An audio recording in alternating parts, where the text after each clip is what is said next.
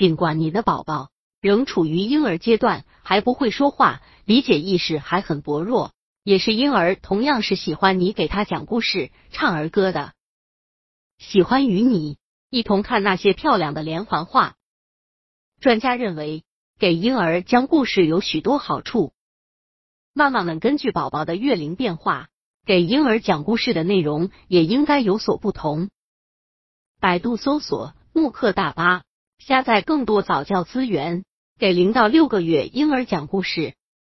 看图任务书，一边看着图片，一边说出物体的名称，讲讲物体的用途，是很多宝宝非常喜欢做的事物。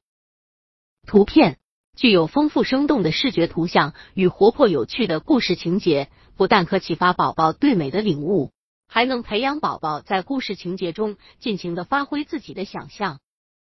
因为好的图画，故事书本身就有一大片的空白，可供宝宝从不同的角度自由想象，而且对宝宝的人际智能发展有着十分重要的意义。多读。故事应该与你孩子生活有关的部分。宝宝只有在一个与他的年龄相适合的环境中，他的心理才会自然的发展，同时也使宝宝更好的听懂故事。说童谣，带有韵律的儿歌，对孩子们来说是一种比较有趣的语言启蒙方式。边说边用手做简单的动作，可以吸引孩子的注意，使活宝宝从具体的图像中。理解事物，从而跨入一个更宽广的领域。丰富性，尽情的对你的孩子讲话，大量的描述性语言将丰富他的表达能力，最后他也会学着你说了。用庞大的实力引导我们捕捉孩子的敏感期和观察孩子的反应。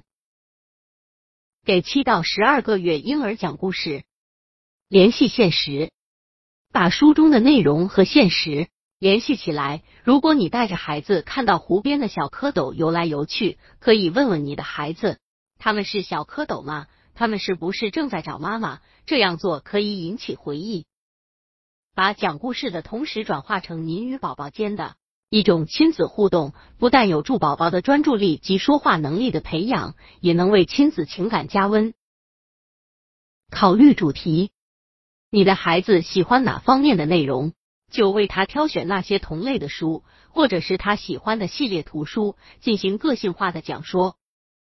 除了能够表达故事内容外，还边讲边进行各类角色的声音、情绪模仿和表演。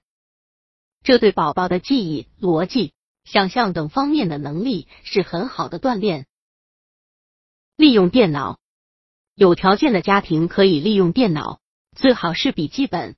方便来给宝宝讲过的故事，拿一些简单的绘画软件或其他儿童软件来把故事内容进行回放，这样就能够让宝宝通过电脑更加明白故事里要表达的意思，这样可以加深宝宝对故事的印象。